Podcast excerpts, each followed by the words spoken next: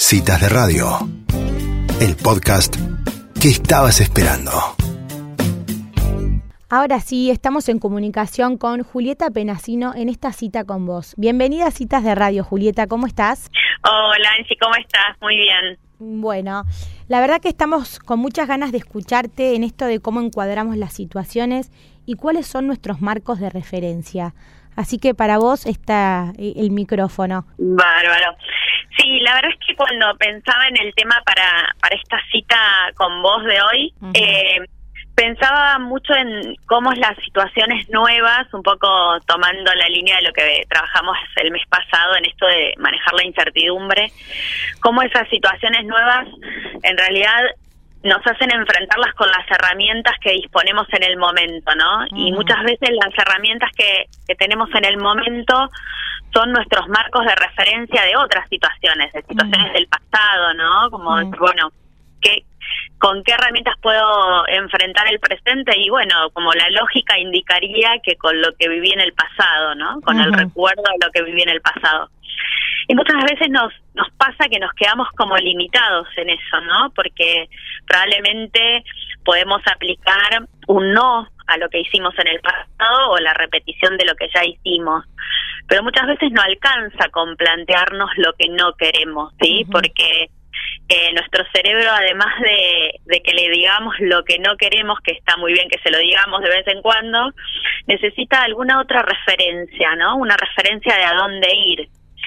Y esto es como un ejemplo que doy muy seguido en los, en los talleres de PNL que compartimos, que es si vos llamas a un taxista a tu casa y le decís, no me lleves a Maipú y Libertador, mm. eh, te va a decir, bueno, ¿a dónde te llevo? Y a veces al cerebro le, le decimos eso, ¿no? No me lleves a tal lado. Mm. No quiero repetir tal historia, no quiero hacer tal cosa, no quiero manejarme como manejé las cosas en determinada situación. Y el cerebro emocional te va a decir, bueno, ¿y entonces qué querés? ¿No? Mm. Y nosotros decimos, bueno, ¿cómo, armamos ese que quiero? Mm. ¿Cómo armo ese que quiero si la experiencia pasada no, no basta para eso? Y en PNL decimos que está bueno ampliar el marco de referencia, ¿no? Es como si nuestras experiencias fueran como una ventanita por la que vemos y cuanto más chica es la ventana, menos vamos a ver del, del panorama, ¿no? Menos vamos a ver del exterior. Si nosotros ampliamos nuestra ventana, tal vez captemos más información, con lo cual el primer paso es observar, observar nuestra situación, observar el contexto, observar cómo resuelven otros también, no para hacer una copia o una imitación, porque si no perderíamos nuestra propia identidad, pero sí para tomar lo que nosotros llamamos los modelados, ¿no? Para poder como encontrar las estrategias que le funcionan a otros y probárnoslas en función de nuestros propios valores, de nuestras propias creencias y ver si eso no funciona, ¿no? eh, la experiencia no solo es experiencia del pasado, también son exploraciones de caminos posibles eh, con el aprendizaje que eso trae, ¿no? Con, con el aprendizaje que trae un camino construido a, a futuro y la posibilidad de que funcione o que no. Siempre dar opciones, ¿no? Y fundamentalmente dar opciones para que nuestro todo nuestro ser encuentre lo que le llamamos la intención positiva. ¿Qué es la intención positiva? Para qué te está sirviendo eso que estás haciendo. Pero no conscientemente, no desde un lugar en el que uno diga, no, sí, esto me sirve para tal cosa, lo tengo como muy claro, sino eh, en la raíz, ¿no? Y a veces para, para encontrar la raíz hay que encontrarse con, con, bueno, con el propio sentir y buscar un poquito más allá, conectar con las metáforas que nos rodean, conectar con nuestras sensaciones y tal vez eso que estoy haciendo ni siquiera tiene como una lógica muy racional de lo que quiero, sino que está para otra cosa, está para cuidarme, está para protegerme, está para darme libertad. Esto es muy notorio cuando a veces, no sé, los síntomas, ¿no? Decimos, bueno, ¿y para qué me sirve esta ansiedad? ¿Para qué tengo esta sensación de estar todo el tiempo eh, moviéndome inquieta de acá para allá? Y tal vez esto tenga que ver con eh, la sensación de sentirme libre, ¿no? Y uno decir, ah, la ansiedad te va a hacer sentir libre si en realidad te, te ata, te ata al síntoma. pero bueno, nuestro inconsciente encuentra ahí una manera de poder como funcionar. Si yo le doy a mi cerebro emocional, a mi inconsciente, nuevos caminos para poder sentirse libre, por ejemplo, sea, así sea tomar una ducha, salir a caminar, eh, o lo que yo quiera atar a eso, ponerme a regar mis plantas, lo que yo quiera atar a esa sensación de libertad, le estoy dando nuevos caminos.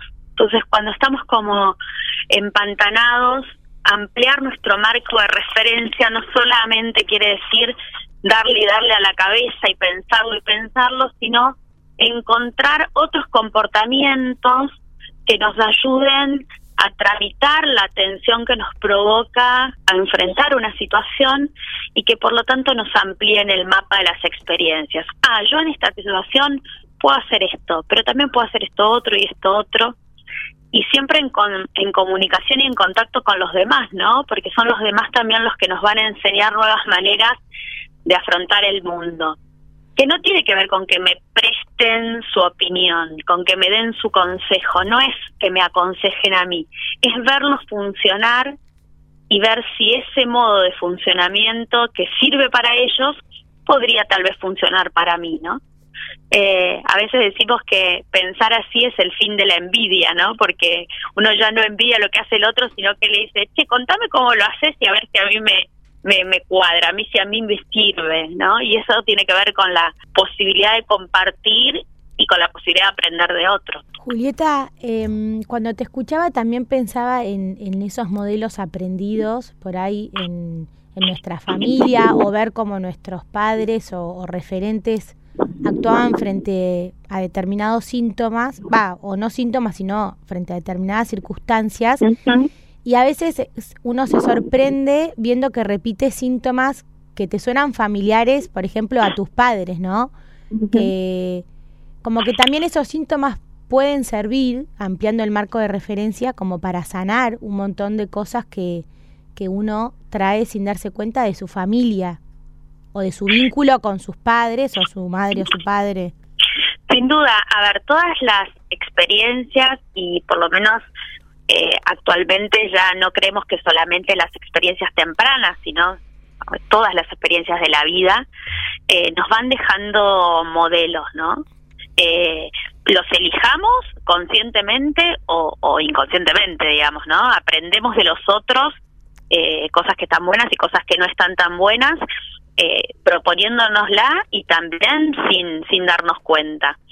Eh, y a veces estos modelos, nosotros queremos decir, ah, bueno, no, lo que pasa es que yo tengo estos modelos y la verdad es que, no sé, mis modelos familiares o mis modelos de relación o mis modelos de mis relaciones laborales no fueron buenas. Entonces, eh, digamos, ¿de dónde voy a tomar nuevos modelos? ¿no? O lo pensamos en relación a otro. Y pobre, la verdad es que no tiene modelos, ¿no? Mm. Eh, y tenemos esta, esta postura. En realidad, los modelos están a disposición, son todos los otros con los que nos vinculamos, no necesariamente tiene que haber un vínculo formal, digamos, eh, ni sanguíneo, ni de relación para que sea un modelo, ¿no? Eh, el otro día compartía con, con unas amigas y les decías, tenemos tantas madres como querramos tener, ¿no? No solamente nuestra, nuestra madre, digamos, eh, biológica o quien nos crió es nuestro modelo para cómo ser mujer o cómo ser madre o cómo plantearnos nuestras amigas, nuestras hijas, nuestras vecinas, eh, también, ¿no? Bueno, tomo este ejemplo para expandirlo a todo el resto de los vínculos. Eh, lo importante es que nosotros hagamos consciente que estamos modelando eso, que estamos tomando esos aprendizajes porque es la única manera que nos los podamos apropiar y los podamos pasar por el tamiz de nuestras propias creencias y podamos elegir si esto lo quiero repetir porque la verdad que está buenísimo repetir esto de quien fuere, ¿no? De mis padres, de mis amigos, de mis parejas, de mis hijos y esto otro no lo quiero, ¿no? Te devuelvo el paquetito como como decimos siempre. Esto la verdad que yo no no lo tomo para mí. Lo respeto, incluso hasta puedo eh, admirarlo en algún caso, pero yo para mí no lo quiero. Eh, nos da como la libertad de poder elegir qué queremos aprender, ¿no? y hacia dónde queremos ir, sabiendo que tenemos infinitas posibilidades ahí afuera para aprender. Eh, y que no necesariamente nos tenemos que quedar restringidos al contexto eh, que supuestamente es nuestro único contexto. A eso me refiero con ampliar el mapa, abrir la ventana, ¿no?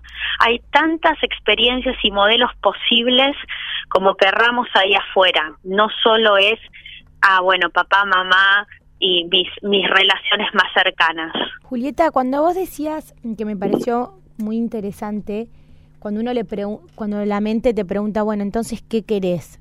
Y uno esa respuesta no siempre es inmediata, porque uno no sabe lo que quiere. Lo que por ahí sí sabes es que no querés lo que venías haciendo.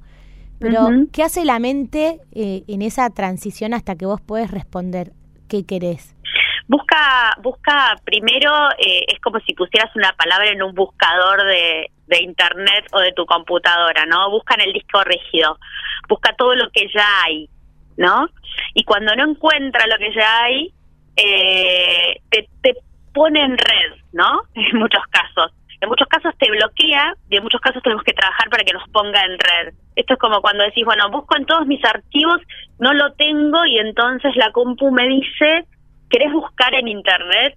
¿No? Esta, esta metáfora, uso de, de lo que nos pasa con un sistema. Eh, acá sería, busco en todos tus patrones viejos, busco en todo lo que viviste, busco en todas tus experiencias pasadas no tenés herramientas para definir esto. ¿Querés buscar en la red? ¿Qué significa buscar en la red? Crear nuevas experiencias. No hay posibilidad de saber lo que queremos sin la exploración. Los chicos lo saben. No te pueden decir a qué quieren jugar hasta que no jugaron. ¿No? Hasta que no experimentaron o no pueden definirse, no sé, por el deporte que más les gusta hasta que no experimentaron varios. Los adultos a veces decimos, no, bueno, pero tenés que hacer algo y sostenerlo durante un tiempo, ¿no? Porque tenemos el patrón de la adultez. Los chicos dicen, no, fui dos meses, no me gustó, quiero hacer otra cosa. Bueno, muchas veces los adultos no nos permitimos eso, la exploración. La exploración de, bueno, ¿qué quiero? ¿Qué me gusta? Probar, experimentar sin la presión de que porque lo elegí para explorarlo ya tiene que ser así, ¿no? Entonces, o sea, aceptando el, el, costo del prueba y error, ¿no? Que por ahí, bueno, te volviste a equivocar o no, por acá no va, busco otro. Eso, eh, esa prueba y error también te amplía el marco de referencia. Exacto, y siempre sabiendo que es una exploración, ¿no? A veces lo que nos pasa es que nos confundimos y creemos que eso que estamos explorando ya es definitivo, entonces también generamos toma de decisiones que implican algo eh, que, que, involucra a otros o que involucra a mi contexto o lo que fuere de una manera como mucho más definitiva, ¿no? Eh, es un gran aprendizaje esto de permitirse la exploración eh, sabiéndome estar en exploración, ¿no? Y que cuando destino algo, bueno, ahí sí tiene otros parámetros de compromiso, de, de sostenimiento para mí y demás, eh, que bueno, que puede no funcionar obviamente, pero que, que ya lo afronto de otra manera, ¿no? También esto de eh, pasa mucho, por ejemplo, con, con, los chicos que eligen su vocación, ¿no? Como eh, pareciera que, bueno, que tengo que sí o sí definir sin mucho parámetro eh, y bueno, muchas veces es una exploración con el compromiso que eso lleva de poder permitírselo, eh, pero bueno, muchas veces hay una construcción que viene más allá de esa primera decisión, ¿no? Hablábamos antes con las chicas al principio del programa de como si ahora estuviese mucho más em, en el aire o, que se escucha mucho más esto de poder repactar, reelegir, decir, bueno, esto iba por acá, pero me confundí puedo elegir ir por otro lugar. Eh, no es tanto como esa decisión en la que jugás todo, ¿no? Cada, cada manera que elegís enfrentar un, alguna situación. Podés equivocarte y podés volver a arrancar o volver a elegir.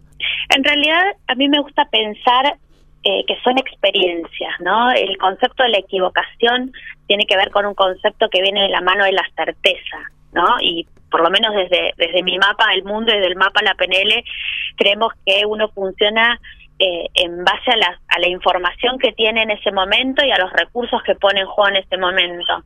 Y seguramente hiciste lo mejor que pudiste con los recursos que tenías y con la información de la que disponías, ¿no? Entonces, más que una equivocación, es una experiencia tal vez más acotada o con menos recursos puestos en juego y que tal vez para poder afrontar esa situación en una nueva experiencia necesitabas adquirir más recursos internos, aprender nuevas cosas, tener los, los aprendizajes pasados, ¿no?